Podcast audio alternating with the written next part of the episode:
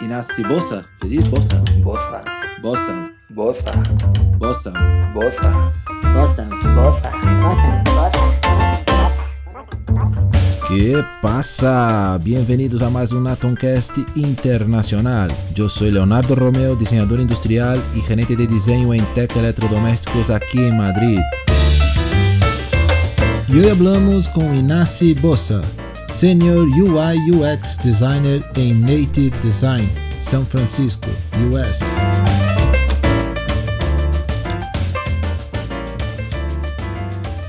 Cuente un poco entonces de su, de su historia, de su, de su jornada ahí por, por el mundo de, de- del diseño.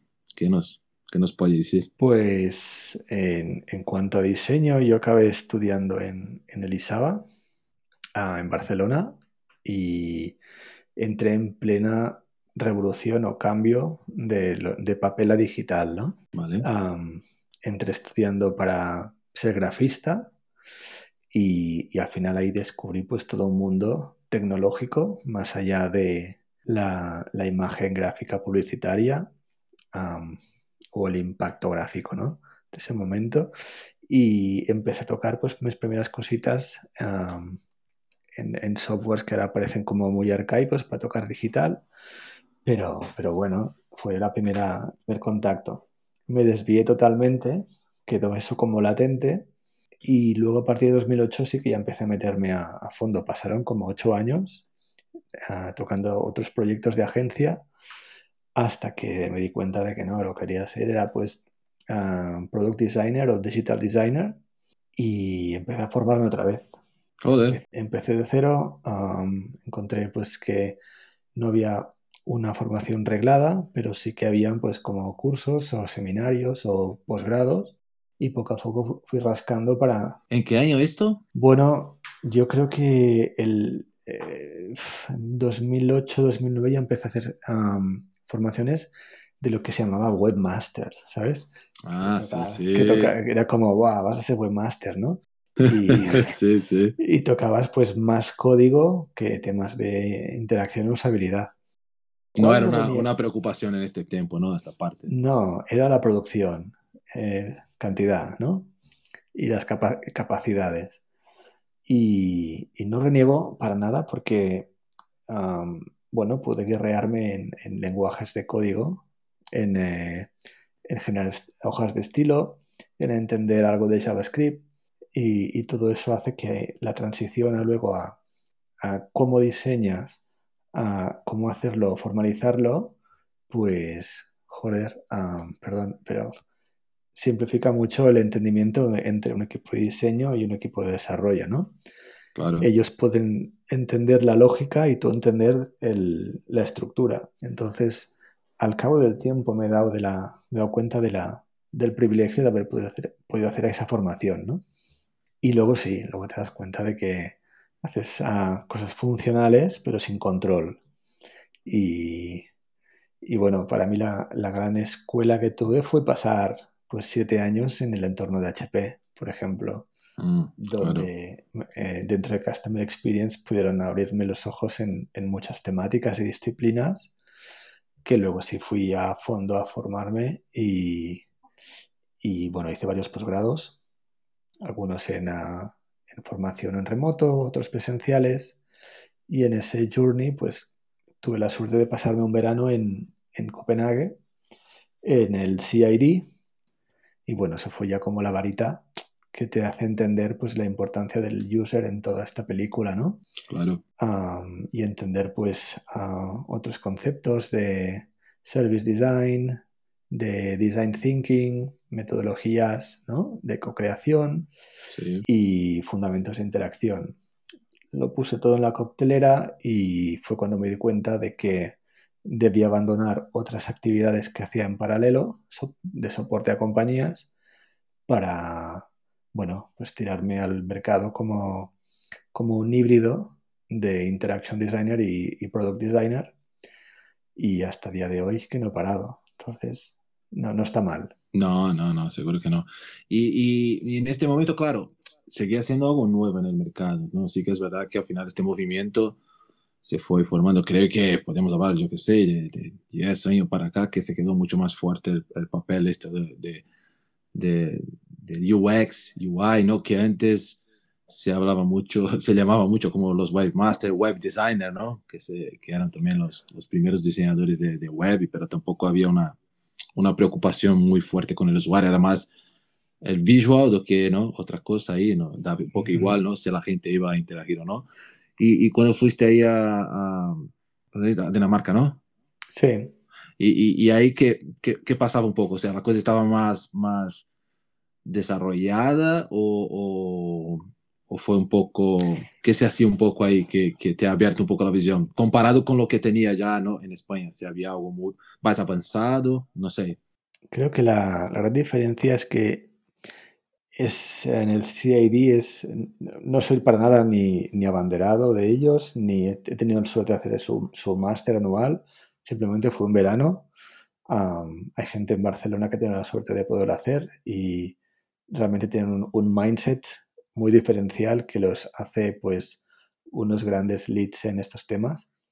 Yo puedo hablar de mi experiencia ah, en una summer school y, aparecía en un entorno que es, un, es excelente, es como un, lab de innovación, ah, donde lo que realmente aprendes es a, repensar, a afrontar ah, retos desde la perspectiva del, user, de la tecnología y, de la interacción.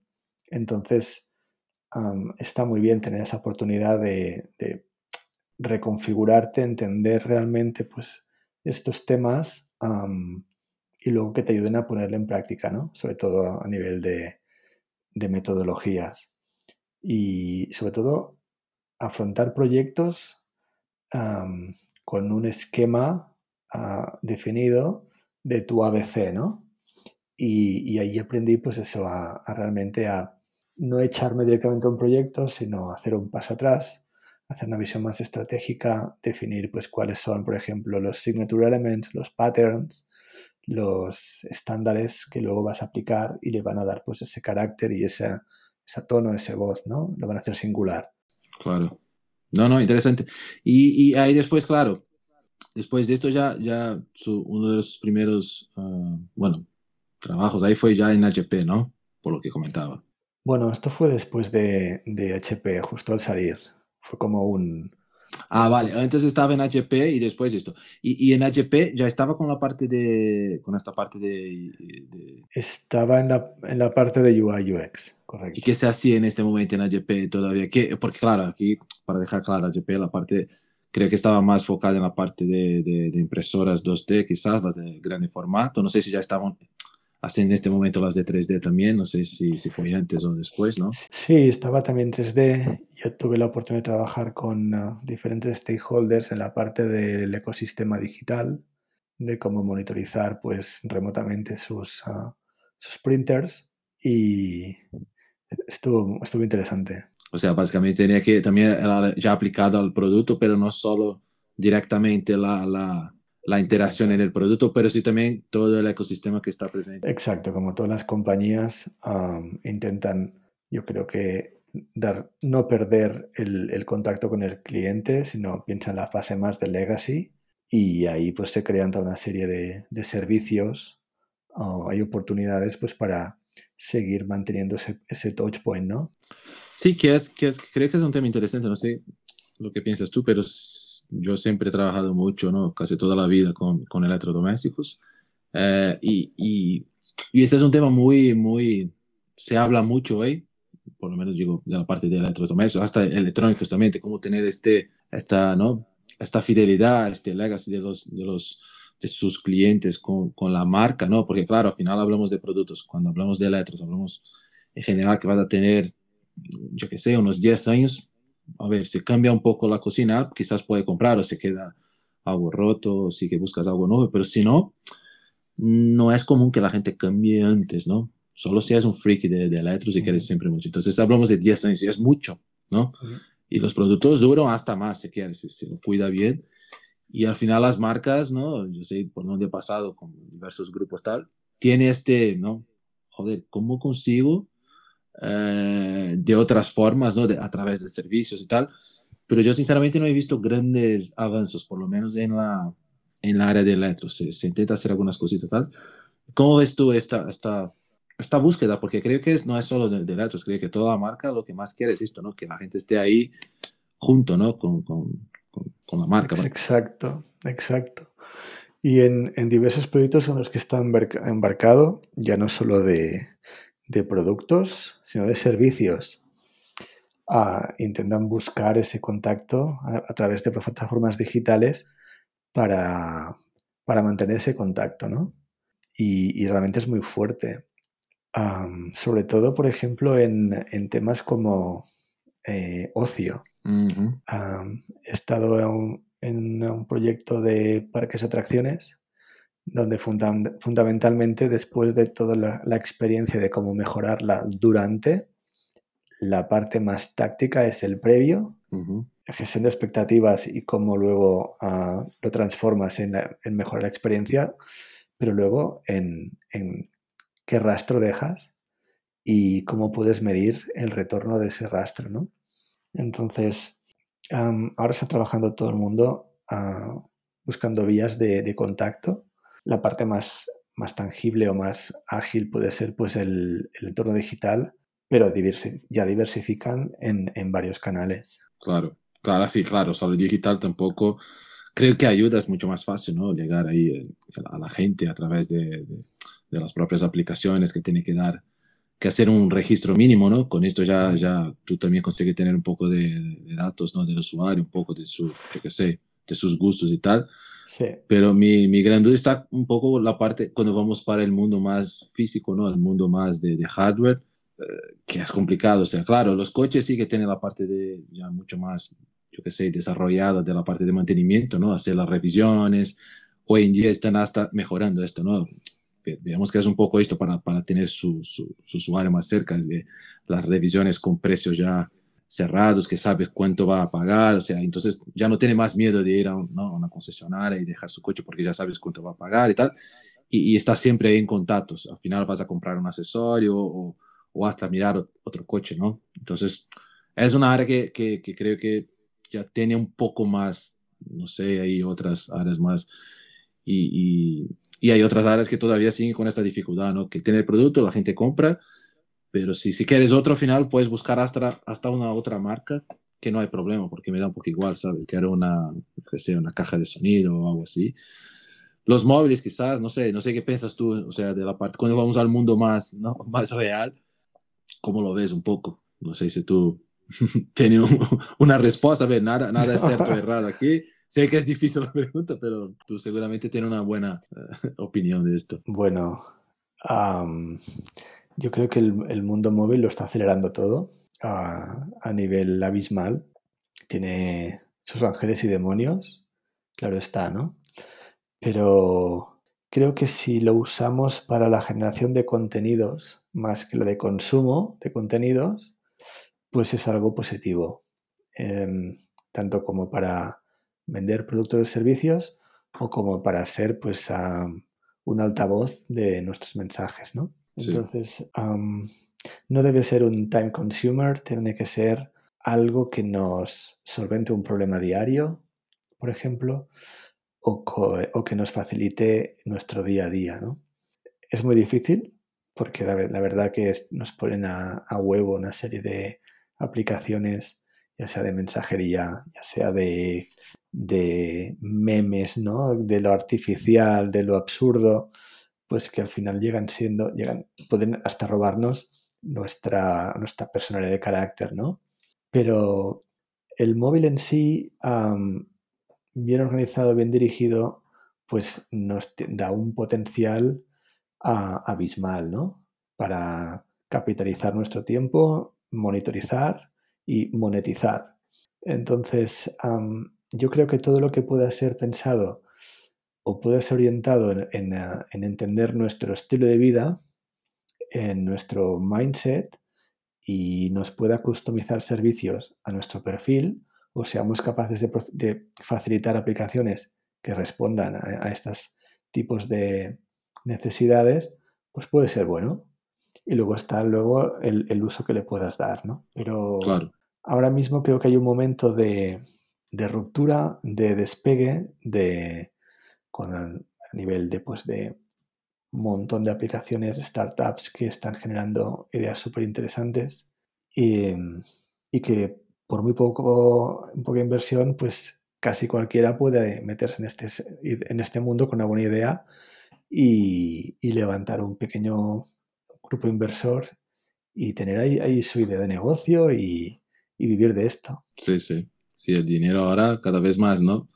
Yo veo mucho por estas, por estos programas de la tele, ¿no? Estos Shark Tanks de la vida, tal, que la gente llega con aplicaciones ahí, con una idea, mete y, y pidiendo millones, ¿no? Es que es, es, es interesante la, la, diferencia, ¿no? Entre los negocios tradicionales, ¿no? Ah, mira, tengo una industria, tengo un producto y estoy pidiendo X mil euros, yo qué sé, y llega uno, mira, tengo una startup y no hago dinero todavía, estamos ahí más pagando la deuda y, y pido yo qué sé cuántos millones y tú, joder, tío, pero la, la, la, la diferencia es, abismal, ¿no? De, de, valores también, porque claro, yo veo, eh, me, me, encanta este programa porque me gusta mucho mirar los, los, los pitches que hacen y todo. Y, joder, llega la gente con una empresa que ya hace, ya tienes ahí su, sus ventas de todo, ya, ya tienes hasta, bueno, ya, ha pasado del break-even, haciendo haciendo pasta, haciendo dinero y cobra muy poco, o sea, por el valor, ¿no? Lo, cuánto vale su, su, empresa. Y llega una startup que no, no hace dinero todavía, pero es una buena idea. Tampoco lo, lo, lo, está seguro se va a hacer y vale millones. Y esto casi, casi todos los, los, casos, es muy interesante. Y la gente mete, la gente metiendo pasta en esto, o sea, cómo, cómo ha cambiado, ¿no? Yo estoy muy impresionado de, del carácter y el mercado norteamericano. Um, bueno, estoy colaborando con una una plataforma que se llama TopTal y ahí ves que diariamente salen 50 proyectos nuevos wow. de, de, gente semianónima o pequeños a, a, gente con iniciativa, emprendedores, pues que tienen una idea, se juegan su pasta y allí pues te, con, con, un pequeño brief um, quieren generar un MVP en 5 o 6 semanas entre diseño y, y, desarrollo. Y nos juntan a un UX, a una, un product owner, si hace falta, o, o un production manager y uno o dos developers. Y en ocho semanas sacan un MVP. Y de allí a, a monetizar. Impresionante. Madre mía, eh, está el mercado súper dinámico y, y se mueve mucha pasta y ves gente que se arriesga pero consigue vivir de esto. Sí, sí. No, es por esto que, que, que me impresiona. Y, y, y, mi, y, mi, gran duda está si esto tiene un, no sé, un límite. Porque claro, hay aplicaciones hoy, como pasa en, toda, ¿no? en todas las áreas digitales, ¿no? La cosa, el nivel de información que teníamos cuando empezó la Internet, ¿no? Yo qué sé, cuando yo empecé a utilizar en los 90, lo que se encuentra hoy y después con los, ¿no? con los smartphones, la misma cosa, tenía pocas aplicaciones, no se encontraba tanto, ¿no? Cuando se empezó todo el momento. Y ahora encuentra aplicaciones, yo qué sé, para todo, o sea, lo buscas, no sé si es frío o no, muchas son, casi, casi muchas son gratuitas, ¿no? Pero mi, mi gran pregunta es, y, la gente mete mucha pasta, ¿no? Claro, no en todas, pero hay muchas. Y no sé si eso hay límites o, o, o, porque claro, al final la aplicación es buena, es interesante, nos ayuda mucho, son de todas las formas, depende de lo que quieras tú, pero sí que tenemos un mundo real. ¿Cómo ves tú esto? ¿No? ¿Hasta qué punto el mundo se va a transformar? Lo que está eh, eh, real se va al digital, ¿sabes? Es, es, no, sé, no sé si hay un límite, porque creo que llega un momento que no, o sea, el mundo es real, ¿no? Vivimos en un mundo que tenemos que, sí o sí, hay cosas que tocar, entonces es un poco ¿no? una discusión compleja, yo sé que estamos entrando en un nivel aquí, pero es bueno porque tú tienes mucha experiencia, entonces sé que, que, que, que podemos jugar ese tipo de tema, ¿no? Yo, yo creo que como cada cambio de siglo hay la necesidad de crear una nueva, un, agitarlo todo y crear un nuevo uh, mercado, necesidad global o revolución para intentar dinamizar la economía, ¿no? Llámale pues la revolución industrial, el crack del 29, uh, las guerras mundiales. Al final son todas motivaciones que el post este ajetreo, pues es gran, un gran crecimiento, ¿no? Y creo que todo esto quiere intentar, pues igual dinamizar el mundo después de estos tiempos que hemos vivido, ¿no? De, pandemia, de, eh, llámalo de, de, crisis global, ¿no? Sí, sí. pero ahora mismo me gustaría mucho trabajar a mí en Facebook, en el famoso Meta, ¿no? El, el, conglomerado de empresas que unifica Facebook, Instagram, WhatsApp, Oculus y que ves que en su, en su convención juntan a, no sé cuántos tíos, 600 leads y los sientan en un teatro, pero todos están con las Oculus, ¿no? Y, dices, bueno, eh, y les intentas vender la moto de, de, que vas a vivir una nueva perspectiva, un nuevo horizonte, ¿no? Y que la nueva realidad y los nuevos mercados en ese espacio. Sí. Em, ¿Cómo juntas estos, estos conceptos, ¿no? La necesidad de generar nuevas necesidades eh, para dinamizar la economía, para otro crecimiento, otra burbuja. Claro. Y, el hecho de, tener tantos datos de tantas personas, tantos usuarios, ¿no? Entonces, creo que tienen la fórmula mágica y que realmente de alguna manera de ahí saldrá algo que no será real, que será una red paralela, pero para mí terrible, ¿no? El hecho de, creo que el siguiente paso es que generen unos guantes o algo que nos ayude a percibir lo táctil, porque si no... Es muy probable. Eh, estamos buscando una cuarta dimensión, o quinta o sexta, no sé, que nos proporcione una satisfacción, una, algo que no tenemos en este mundo real, pero nos va a costar una pasta en cuanto a dispositivos, suscripciones, contenidos. Hay un gran negocio, hay un gran negocio. Claro, por detrás seguramente. Me acuerdo de cuando se lanzó el, el famoso Second Life, ¿no? En su momento, que hace unos años ahí que la gente... Bueno, al final creo que se acabó un poco. Ahora hay otras plataformas, ¿no? Que la gente pasa ahí la noche como llevando otra vida, como, ¿no? Como su avatar y tal. Y el Second Life fue un poco eso también, ¿no? Que la gente tenía su vida y hacía las cosas como si fuera una persona normal. Y hay una plataforma ahora que no me acuerdo el nombre, que hay hasta, por lo menos sé que en Brasil hay algunos famosos que, que tienes que ser como invitado, no hay, no hay, no hay como no es una cosa que tú puedes inscribir o no, hay una forma de entrar y tal, que cada uno tiene su personaje ahí, uno es un policial, otro no sé qué, que no tiene nada que ver, y, y, pasa una noche, pero no es un juego, al final es, es, un, es como un Big Brother virtual, ¿no? Tú estás ahí en una ciudad haciendo cosas eh, el, tío hablaba, este actor ahí, de no, no, que soy un policía, soy corrupto, hago las cosas ahí, voy aprendiendo a la gente, voy cogiendo drogas de otros. Pero normal, va haciendo, pasa toda, todas las noches ahí, paso dos, tres horas ahí jugando. Y digo, ¿cómo no? No es un juego, al final no tienes un, un reto, ¿no? Para llegar al final del partido, de, de, una fase, ¿no? No, no, es, es, es vivir, vivir de forma distinta, sí. Quizás sus, sus deseos en este caso más oscuros, joder, quiero ser un policía, un, policía ahí, ¿no? Corrupto, para probar a ver qué, qué, qué, pasa. Y a ver, yo, yo por un lado pensé, bueno, ¿por qué no? Yo qué sé, si alguien quiere ser un, un, loco ahí, tiene la oportunidad de hacer virtualmente, o sea, no, no, no causar ningún impacto, por lo menos en el mundo real. Y esto yo flipé un poco escuchando la, este tipo de, sí, de charla, ¿no? Sí, sí, sí. Guay. Bueno, después Uh, bueno, yo sé de, de, la parte hasta de, de, de GP y todo.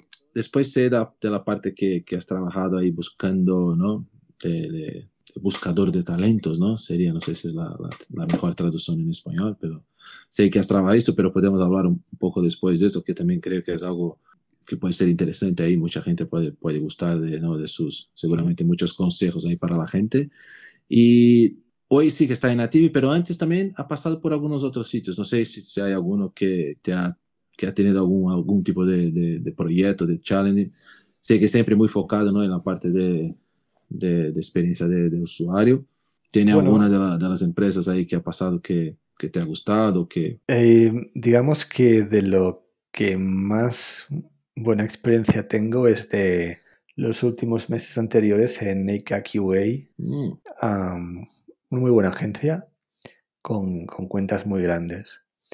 Y lo que más me ha impactado ha sido el nivel de detalle.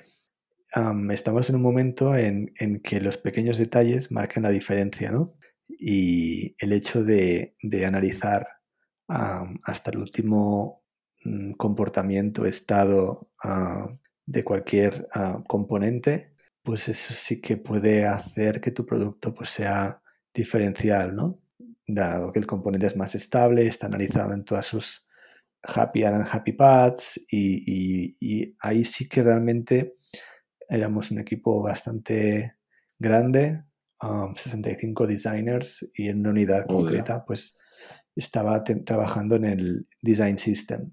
Pero lo más interesante es que a estos niveles, bueno, tienes un equipo de logics y tienes un equipo después de especialistas que lo que hacemos es interpretar esa lógica, hablar con desarrollo y generar pues analizar el comportamiento de, cualquier pequeña molécula a nivel pues de, cómo se va, pues a, cómo va a ser su comportamiento a, across, a, través de todos los devices posibles, ¿no? Que, claro. Que vayas a entregar el, el, deliberable, ¿no? Y eso pues para mí también ha sido otra gran escuela, ¿no? Mm.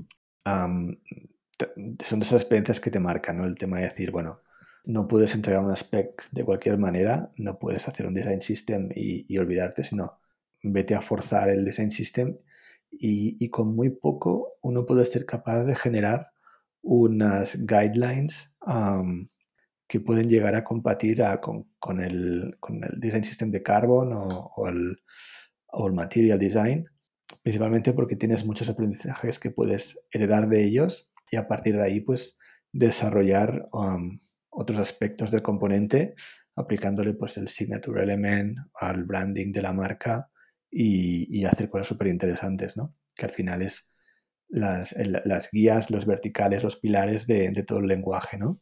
Y fue una buena, muy buena experiencia.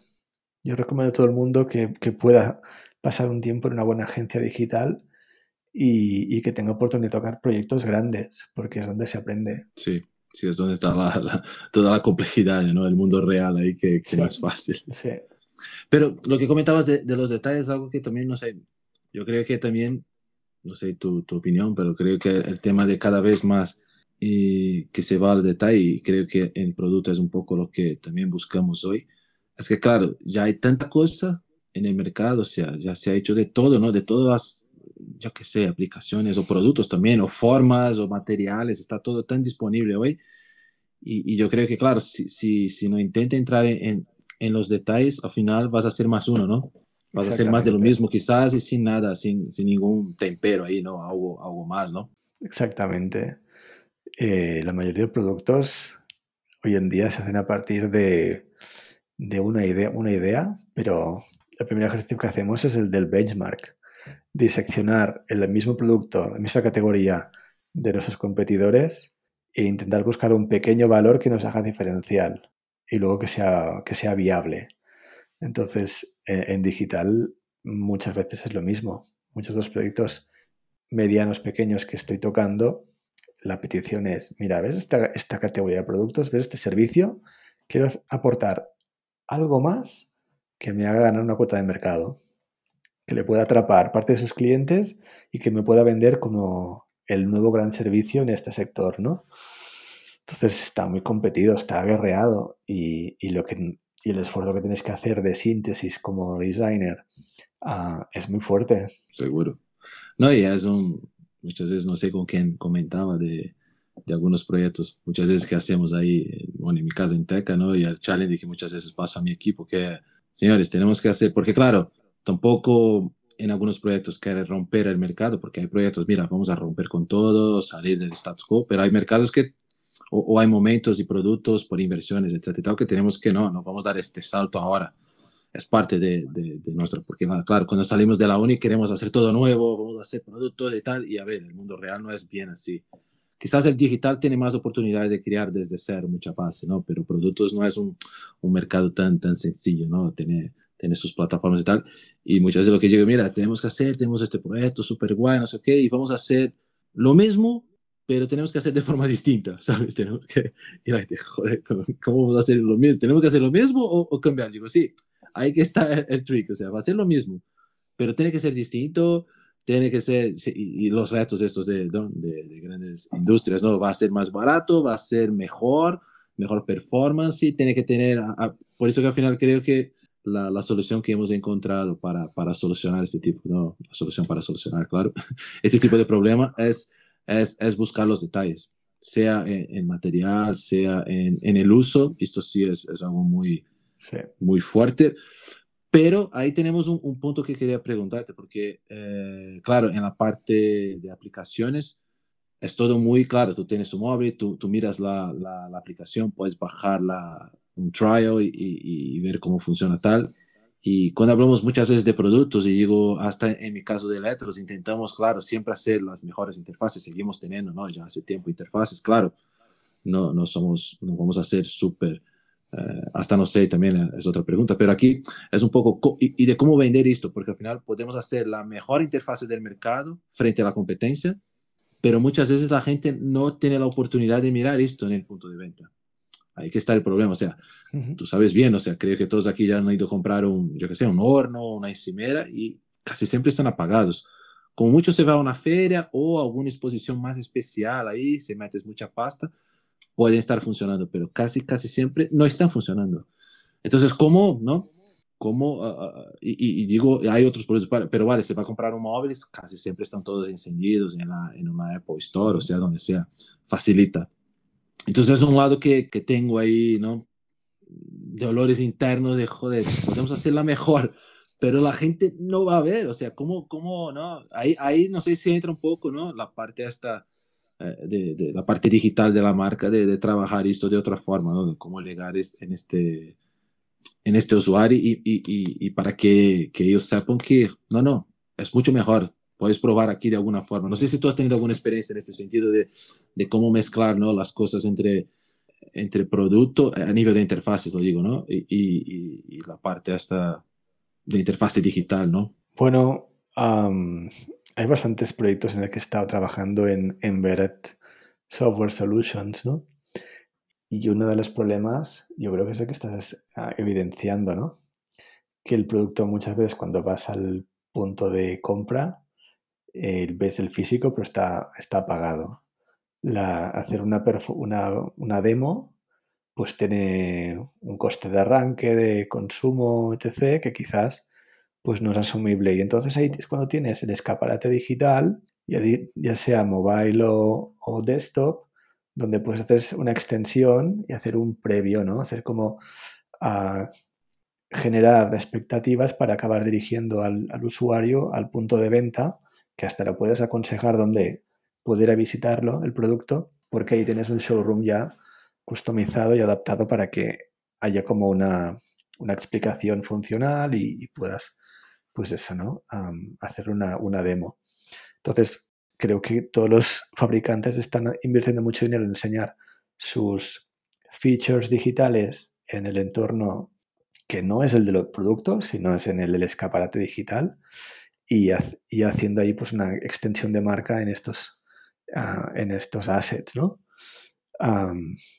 Y, y, sobre todo, a ver, yo estoy metido en temas de médica y es todavía mucho más complejo, porque imagínate que el, el gobierno o el hospital compran a ciegas, compran por el recomendación, no compran por probar una máquina con un paciente, ¿no? Joder, sí. Entonces, pero donde está el valor extra es en, el, en cómo es el uso de la máquina a través de esa pantalla pues, de 7 pulgadas, donde hay inversión de, de research, de desarrollo de, de UI, de programación, que es lo que la marca pues abandera. No, no, todos hacemos lo mismo porque al final todos los fabricantes hacen lo mismo, pero donde hago una, una, un contacto con el paciente y con el, el, el, operario de esa máquina, pues a través del entorno digital.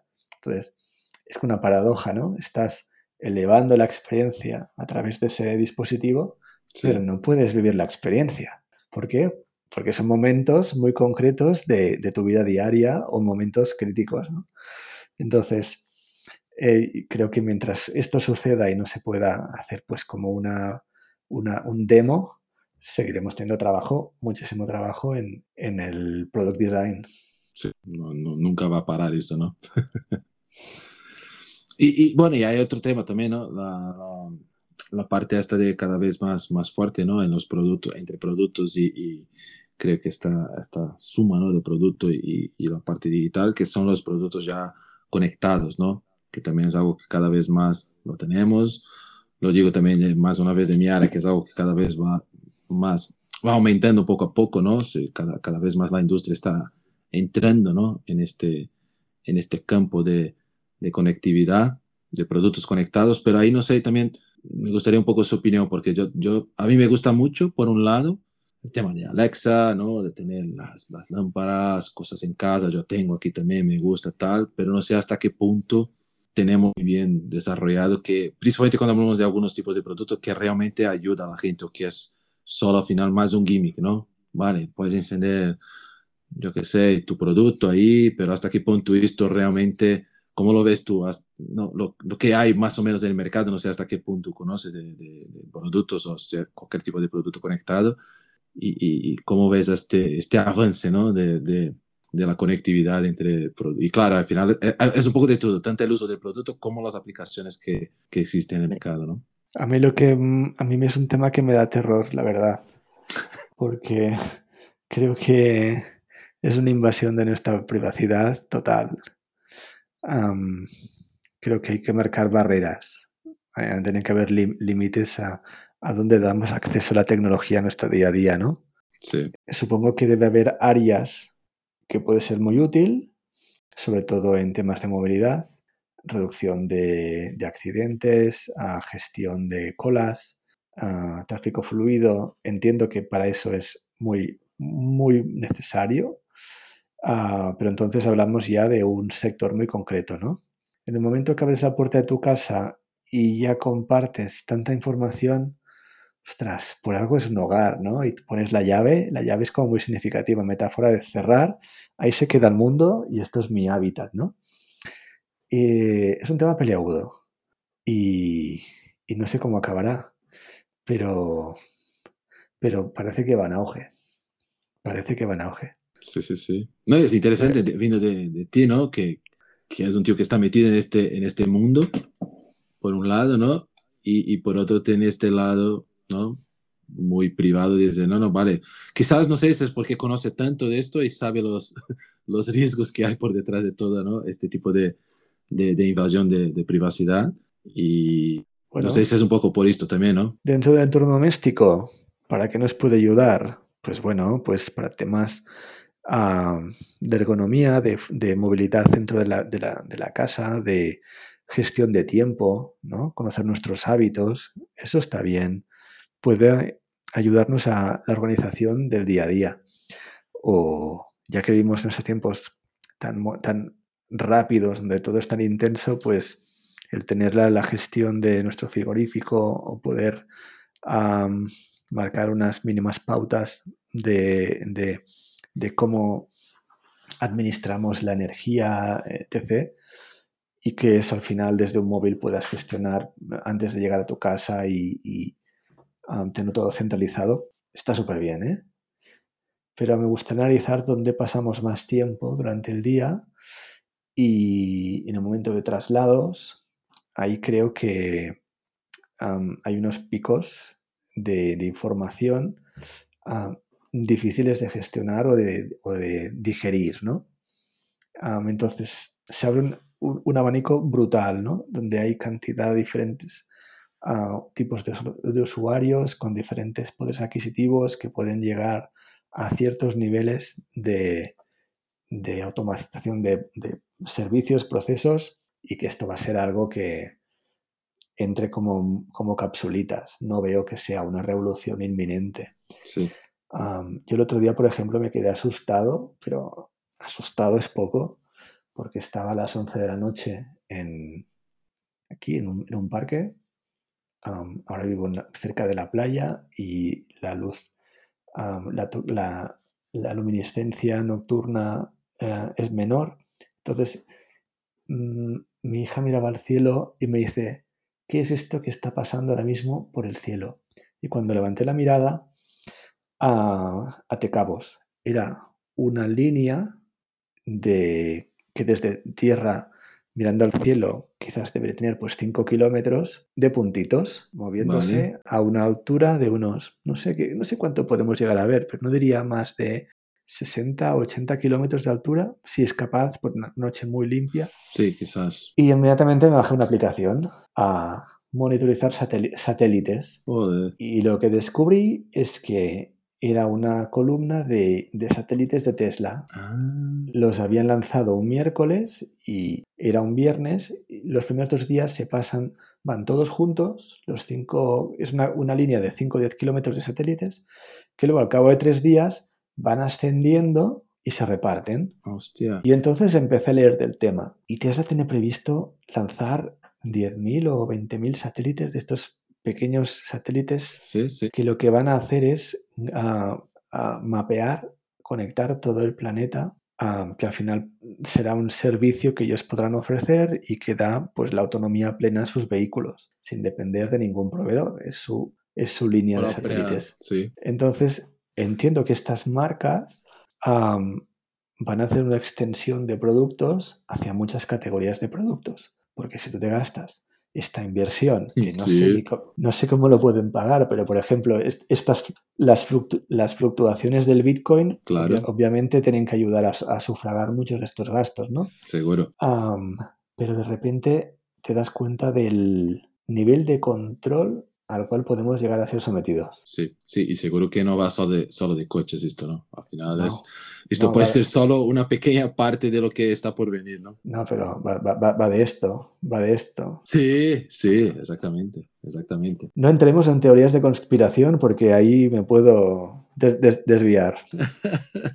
No, y, y nunca vamos a saber, es verdad que, que al final es, es, es, lo que comentaba antes, ¿no? De, de que tú tienes sus, sus miedos, ¿no? De, de hasta dónde va la tecnología dentro de casa. Y yo comentaba, mira, quizás porque conozca mucho de este campo. Y ahí creo que la, la ignorancia muchas veces nos deja mucho más tranquilo, ¿no? Si no sabemos de lo que pasa, vivimos una vida más tranquila. O sea, cuanto más información buscamos, más miedo, más, yo qué sé, más inseguros vamos, vamos a estar, ¿no? Es, es un poco hasta qué punto quieres estar informado de todo, pero es, es interesante esto. Y ves, y ves un ejemplo, ¿no? De lo que hablamos, o sea, estás ahí en la playa, cerca- o sea, mirando el cielo y, y- y en un instante tienes una aplicación que ya te dice qué, qué pasa con los satélites de esto y, y- y es impresionante, ¿no? De hecho, el juego, el juego que tenemos ahora es preguntarle a esa aplicación cuándo va a volver a pasar otra cadena de satélites. Porque guay. son ah, lanzamientos que no están ah, no son públicos, pero hay, hay una aplicación en concreto que te explica cuándo hay un lanzamiento de, de lo- de los Falcon de este tipo y que va a, descargar pues cadenas de satélites. Y te da un poco por dónde va, va a estar pasando un poco la Entonces, línea de, dice, del trayecto. la, te dice la, la geolocalización y te dice la hora concreta a la que va a pasar. Joder, diga el nombre de la aplicación, ahora me quedé curioso, ¿sabes? ¿Te acuerdas del nombre? Porque- o, o Eh, después. Después te la, paso, te, te la, te la pasaré porque es brutal. no, no, sí, me, sí. me, me- tan surreal, o sea, antes Es- miramos, miramos las, las estrellas, vamos a buscar satélites. Correcto. Antes cogías el el móvil para ver pues la Casiopea o dónde está la constelación, ¿no? Sí, Y- sí, y como, ahora, como toda la vida. ahora me divierto con mi hija buscando satélites, correcto. Quizás en el futuro lo, lo, lo que buscamos de constelaciones o de estrellas, vamos a buscar constelaciones de satélites, va a tener el logo de Tesla en forma, ¿no? Los satélites formando cada empresa, ¿no? Es, es, tío, es una locura, es, es Es una impresionante. locura. Es impresionante, es impresionante dónde va esto, ¿no? Y un tema que he dejado más para, bueno, para el final, que creo que, que es verdad que, que yo te he conocido cuando, cuando estaba más en- metido en este, en este rol, ¿no? De, de, de buscar talentos ahí. Mm. Eh, no sé si solo, solo ha hecho esto con Nácar o también ha trabajado para otros, otras empresas en este... Un poco, mi, mi duda es un poco por cómo, cómo, a ver, tú ya eres un, un diseñador y cómo ha entrado en este, en este rollo de, de- porque ah, tiene un poco de headhunter ahí, pero también, yo qué sé, de recursos humanos, ¿no? ¿Cómo, cómo ha- has parado en este, en este tipo de, de, de trabajo, de servicio? Pues como todo en mi vida por casualidad, por estar en el lugar adecuado o inadecuado en el momento concreto.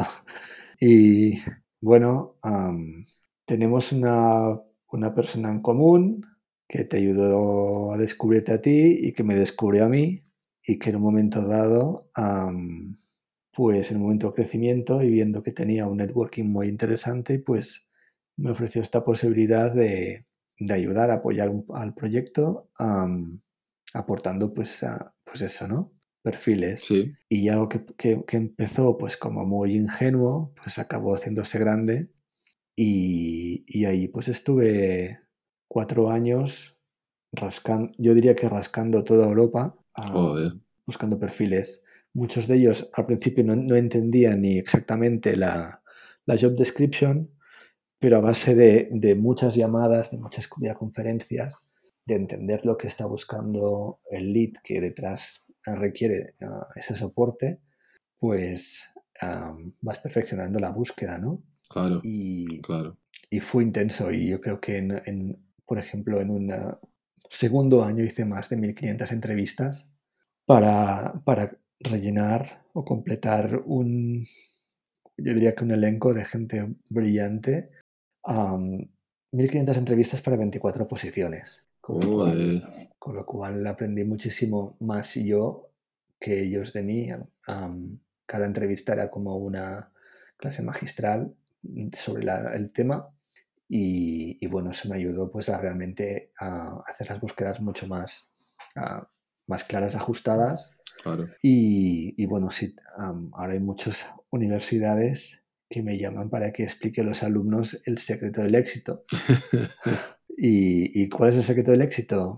Primero, no desistir, ¿no? Vale. Am, no desistir significa que te van a decir que no muchísimas veces porque hay muchos job openings, pero hay mucho talento. Am, siempre, vea- siempre habrá alguien mucho más decidido, más capacitado que tú para la misma posición. Y eso tienes que entenderlo. No eres el mejor, ah, pero puedes llegar a ser el mejor en algo concreto. Entonces, lo primero que les digo es leer muy bien la job description y seguir concretamente los pasos que se están pidiendo.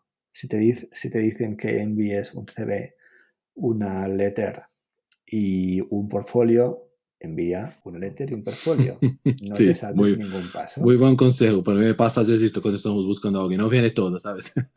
No viene todo.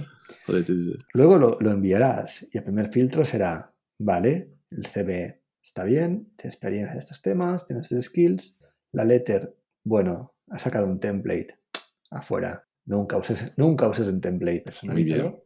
Muy bien. Y el tercer consejo es que ah, bienvenido al drama del portafolio, porque el 60 o 70% de los portafolios o el 80% está incompleto. Incompleto. Qué interesante. Incompleto. Qué interesante. Y cuando hablas de incompleto es que el portafolio de un designer, ya sea de producto o de interacción o de service, pues tiene que tener una estructura.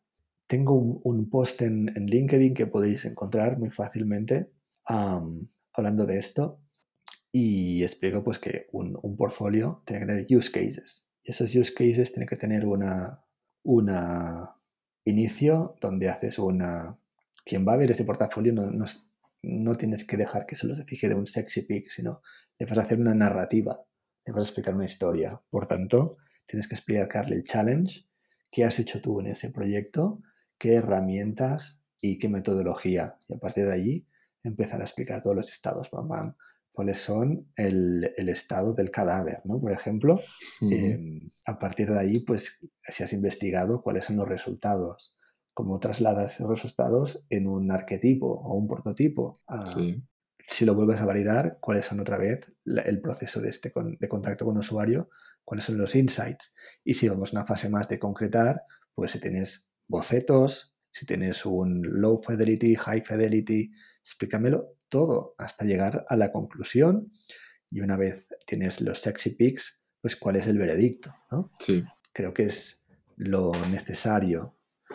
Y bueno, dime tú cuántos has visto así. Yo te digo que muy pocos. Incluso, y porque una cosa que comento con algunos, ¿no? Con algunos que, que, que tengo contactos o hasta personas que cuando estamos buscando a alguien es esto, o sea, los, los portafolios, sea, sea la área que sea, o sea, mete muchos, muchas pantallas o, o, o renders o partes finales de un proyecto, un montón, cuando a- al final para mí quizás dos buenos proyectos, ¿no? del principio, la, todas las fases ¿no? necesarias, sea el tipo de proyecto que sea, que me explique un poco qué has hecho en realidad. Y, y me dice mucho más do que meter, yo qué sé, centenas de, de renderings que a veces vale, sabes renderizar, guay, pero al final renderizar podemos pagar a alguien que lo, solo hace esto, ¿no?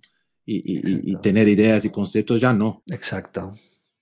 En Industrial, cuando estaba ayudando al equipo de ID, habían como dos perfiles súper super claros, ¿no? El del Industrial muy de concept, que tenía un portfolio de cientos de, de renders finales y decías, bueno, muy bien ese render final, pero ¿cómo has llegado hasta esa idea? Explícame cómo has empezado el boceto, el desarrollo, las variantes y al final, cuando pasas a máquina, muy bien, pero ¿cuál es el, la cocina de todo ese proceso, no? ¿Cómo es, el eh, ¿Cómo es el desmolde de esa pieza, de esa cover? Correcto. Allí es donde empiezas a ver que, que, todo empieza a quebrar, ¿no? Y que la diferencia entre un buen designer de producto y uno no tan bueno, pues es que ha pensado en, en toda esa complejidad, ¿no? Y pasa lo mismo en, en diseño de interacción o, visual. Un buen diseño de interacción pues pensará en los estados, behaviors y variantes de un componente eh, y analizará pues cómo es ah, ese componente a nivel atómico, molecular y, cómo se despliegan todos los assets. ¿no? Entonces, si tú eres capaz de explicar todo eso o cómo es un design system, pues vas a convencer, lo vas a conseguir. Si no, te quedarás en el sexy peak que vas a engañar a uno de, de 100, ¿no? porque es más nuevo que tú en el, en el sector. Ya, ya, ya, ya está todo como muy maduro. Ya hemos visto ya, yo he vivido el cambio de, de, trabajar en Photoshop a Illustrator a Sketch. Allí hubo como un gran boom de nuevos UX o UI designers en cuanto a encantadores de serpientes. Y ahora estamos en el siguiente gran boom, que es con Figma, ¿no? Figma, exacto. Que Figma como plataforma es muy potente, pero también es eso, ¿no? tienes que dominar la, la, metodología antes de meterte en, estos uh, softwares, porque si no es muy, muy, fácil, muy fácil fantasear, pero lo difícil es concretar ¿no? en este tipo de soluciones. Correcto, o sea, es lo que, lo que comento para mí, ¿no? es saber manejar un software bien, claro, eh, eh, es parte de, un buen diseñador. Al final no, no, tienes que saber todos los softwares porque es casi imposible. Hay algunos que son muy buenos en esto, pero más que todo es saber ¿no? lo, lo que está por detrás de, lo que vas a meter en su software, sea un CAD, sea un, Figma o, o, lo que sea, un Adobe UX y tal, pero sí lo, lo, lo, cómo vas a montar la cosa, ¿no? de dónde sale, cómo vas a hacer su crear, cómo va a llegar en un buen concepto, porque al final, si no sabes muy bien el software, puedes buscar, ahí tienes cursos, tienes gente que te puede enseñar, o hasta gente que se puede pagar para hacer esto, ¿no? Como buenos renderizadores. Hay gente que solo hace esto y renderiza mucho mejor y al final a veces es más barato, pero la, la, el buen concepto, la, la, idea, ¿no? El desarrollo que está por detrás, eso muy pocos lo hacen, ¿no? Y la gente no, por lo menos veo en esta generación. Bueno, primero, lo que comentabas tú, ¿no? De, de cuando metes un, un una oferta de, empleo y esto me pasó de todas las formas. O sea, tú metes la, la oferta, dices, mira, yo qué sé, estoy buscando a alguien para prácticas, beca, internship, o sea, meten todos los idiomas, metes la descripción y llega currículos o, aplicaciones ahí de gente que no tiene nada que ver con la área. Gente que es, yo qué sé, un abogado, eh, ingenieros aeronáuticos, y, y, yo flipaba con eso, centenas, ¿no? Hay gente, yo, oh, qué bueno, y empiezas, mira, no, soy ingeniero aeronáutico, ingeniero naval, y digo, pero tío, no has leído la, soy de marketing, y yo buscando un diseñador, en este caso yo que sé, industrial, o sea, más, creo que la gente no lee mínimamente un texto, ni el título, ¿no? Porque si mira el título, yo no, no, no, no es para mí esto. Y no sé si pasaba mucho, seguramente contigo, y yo no, sinceramente no entiendo, o sea, creo que la gente va pinchando a playa, playa, playa y da igual. Sí, sí, sí, sucede mucho. y, pero bueno, por eso la necesidad de perfiles del talent acquisition, que no es recursos humanos, sino que lo que ayuda es a, a fortalecer la entrada de perfiles que puedan ser filtrados. Yo tuve la suerte después de convertirme al final hasta como un abanderado de la marca que había detrás y era capaz de atraer a mis amigos, colegas, quiero decir, generaba tantos canales diferentes y foros donde al final pues ya trasciendes como son perfiles con los que compartes tantas inquietudes, pues acabas empatizando y generando pues vínculos más allá de solo laboral, ¿no? Claro. Y fueron tiempos muy bonitos porque ibas, ibas sumando pues como gente que dices, es que sé que quiero que estén ahí porque sabes que encajan, porque estás en esa visión de completar el puzzle, ¿no? Conoces lo que necesita el equipo, lo que quiere el cliente y, conoces bien a, a la persona. Entonces, yo creo que un consejo que daría es dar mucha visibilidad a nuestros perfiles, a, no a técnicos de recursos humanos, sino a talent specialists que puedan al final ser como tu mentor o tu, o tu representante. Mm, no somos futbolistas ni deportistas de élite, somos poder quedar con ellos para, para, hablar, para tomar un café, para explicarles tu portafolio, que te den consejos. Eso es, eso es brutal, porque al final es puede ser tu, tu pasarela de entrada al sitio soñado. Sí, sí, sí. ¿Y cómo ves las herramientas de, búsqueda? O sea, LinkedIn sigue siendo la, la, mejor solución o tú ves otro tipo? Claro, además del network, que creo que es sí o sí es fuerte, pero el network a través de LinkedIn funciona. Yo puedo decir que funciona porque para mí ha funcionado mm, más de una vez y no sé tu, tu opinión.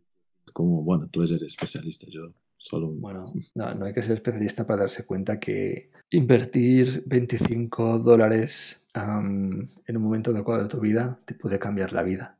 Quiero decir, tener la oportunidad de enviarle tu, por un mensaje directo tu CV y tu portafolio, tus samples a un lead, porque la LinkedIn te puede facilitar este, esta conexión, pues es muy valioso. Y en momentos que de, bajón, pues eh, como usuario de LinkedIn evidentemente lo, he utilizado y sabiendo hacer búsquedas, porque LinkedIn el secreto es a saber hacer las búsquedas palabras clave. Correcto. te puede ayudar muchísimo. Creo que deberíamos enfocar también parte de nuestra energía en tener nuestro portafolio en digital, o sea, tenemos que tener una, una URL que, responda a nuestro nombre y apellido, porque si nos rastrean nos pueden encontrar. Claro. Y ahí tener un contenedor, no hace falta que sea algo súper eh, rompedor, sino un contenedor sobrio, pero donde puedas poner ahí tus use cases, presentarte. Al final es un tema de dejar miguitas, rastros para que nos puedan encontrar. Y LinkedIn, claro, tiene que estar muy alineado con ese portafolio online. Los mismos contenidos que tienes en un sitio deben estar en otro. Y luego utilizar pues las redes sociales especializadas en cada uno de estos temas. Pues el Lemanus o tener el Driver o tener pues un espacio en cada una de ellas. Y luego, si hay plataformas de captación de empleo especializadas en, en nuestro perfil, pues intentar entrar en ellas ya sea por invitación o porque hay un proceso previo de, selección. Sí, sí, no, no, súper. Y, una última pregunta, o sea, para, en, este, en esta línea, para, para, si tienes algún consejo que lo comentases, ¿no? Eh, en el momento de entrevistas, porque claro, hay, ah, sé que hay hasta un poco más genérico, no sé si, si, en tu experiencia las entrevistas de, de, diseño quizás sea hasta un poco más, quizás más, más interesantes muchas veces. Yo por lo menos en mi vida las entrevistas, como hablamos con diseñadores, en general son personas mucho más, ¿no? En general más tranquilas, mucho más abiertas, no, no, no hacen tanto. Pero claro, al mismo tiempo, si vamos a otras compañías que vamos a quedar en un puesto distinto, tal, vas a hablar con otras personas. Entonces, ¿qué, qué has visto tú que puede ser algún, algún consejo interesante en este momento, ¿no? Cuando está ahí face to face, sea, sea digitalmente, como estamos haciendo. Bueno, yo creo que tienes muy poco tiempo para poner en valor tu, tu perfil, ¿no? y los primeros cinco minutos son claves. Entonces, deja los nervios para ver el fútbol si quieres, si es apasionado. Aquí te, estás jugando tu, dinero, ¿no? Entonces, no hay nervios, no hay tonterías de ese tipo, sino hay, hay decisión y tienes que inspirar. Inspirar confianza, demostrar que lo que han visto en un PDF o en un website eh, eres tú, por tanto tienes que explicar ah, esa conexión de tu trabajo con tu personalidad, manera de trabajar y soft y hard skills, ¿no? Entonces, es, es un tema de, yo creo que de empatía, de saber escuchar, mm, muchas veces más que de hablar, es de saber escuchar, de que puedan percibir de que eres un, una persona con la que puedan colaborar. Ah, la energía está muy bien en un meeting, pero tienes que saber controlarla. Y sobre todo, demostrar que vienes a colaborar, a trabajar en equipo, que no vienes a hacer el trepa, sino que vienes a, sumar, ¿no? Y que, y que, que de esa, esa marca, ese rasgo, a veces puedes haber perdido un empleo por ir como demasiado a, no, no, es que, no, es que lo voy, ¿sabes? Es que esto es para mí, ¿no? Demasiado ímpetu, ¿no? Tranquilo, respondiendo con coherencia, explicando pues un discurso que lo tengas bien estructurado y las cosas salen solas. Si tú sabes, estás seguro del material que presentas, conoces la disciplina, no tienes por qué ir con miedo, tienes que ir con seguridad. ¿no? Entonces lo que diría es prepararos bien las entrevistas en casa, a inspeccionar en LinkedIn el, perfil del vuestro interlocutor. Igual encuentras que, ostras, conoce a una persona que tengo en común, ¿no? Y en un momento dado puedes. No, puedes pedir referencias que me conoce muy bien. O cosas así, buscar puntos de, de conexión con tu interlocutor y, y dejar fluir. Claro. Ser natural, ¿no? Creo que al final es ser ser no intentar ser otra persona, ¿no? Como que la gente intenta ser ah, este profesional o ser demasiado atrevido en el momento, ¿no? Desde, no, que, la gente muchas veces, no, tiene que estar, vale, tiene que tener una postura firme, es verdad, que tienes que estar, tienes que tener ganas, ¿no? Mira, estoy aquí porque quiero, no es porque estoy hablando solo por hablar, es un poco esto, ¿no? Y, y, nunca mentir y, y, meter cosas que no son de, que has hecho aquí, que no has hecho tú, o has cogido proyectos de otros, que claro, al final te van a pillar, ¿no? sí o sí, con preguntas, La, o sea, en tu posición sabe muy bien cómo, ¿no? A, coger. Y, luego el, el, rechazo, si no acabas consiguiendo la posición, pues tomar una forma deportiva. Yo he perdido posiciones donde era el finalista y al final me han presentado el equipo varias veces y no he conseguido el proyecto.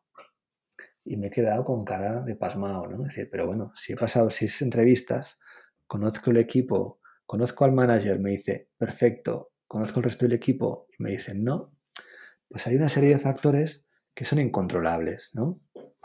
Y nunca tomárselo como algo personal, pero sí pedir explicaciones en cuanto, dame un feedback que pueda entender para seguir creciendo como persona o como para entender cómo funciona todo este juego de, de sillas, nada más. Y creo que los, los que estamos en posición de, reclutar, tenemos que dedicar cierto tiempo a, generar ese, ese legacy que hablamos antes, ¿no?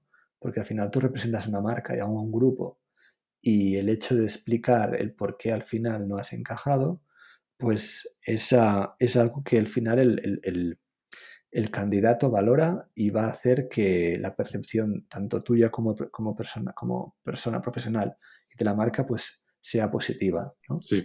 Y yo es algo que he aprendido con, el, con algo de tiempo a decir, mm, es tan importante conseguir candidatos como cómo modulas esa entrevista y cómo informas después del resultado. Correcto, ¿no? Totalmente de acuerdo. Y es algo que, que siempre me ha gustado, claro, principalmente cuando los, los, candidatos van llegando a una fase más final, ¿no? Que ya han pasado por otras y está ya, yo que sé, estos 10, un poco menos, tal yo, yo siempre me ha gustado personalmente de muchas veces la gente de recursos humanos dice, mira, envío un correo diciendo que no, no han pasado tal, y digo, no, no, vale, pero póngame en copia que yo voy a hacer un comentario, un poco un feedback, porque yo, yo he pasado por eso, hasta de no recibir un feedback, porque mira, no, no has pasado, vale, perfecto, entiendo, o sea, es, parte de, del juego, pero dime un poco por qué, o sea, mi perfil está mal, no es lo que buscan por, yo que sé, por poca experiencia o por mucha o lo que sea, ¿no?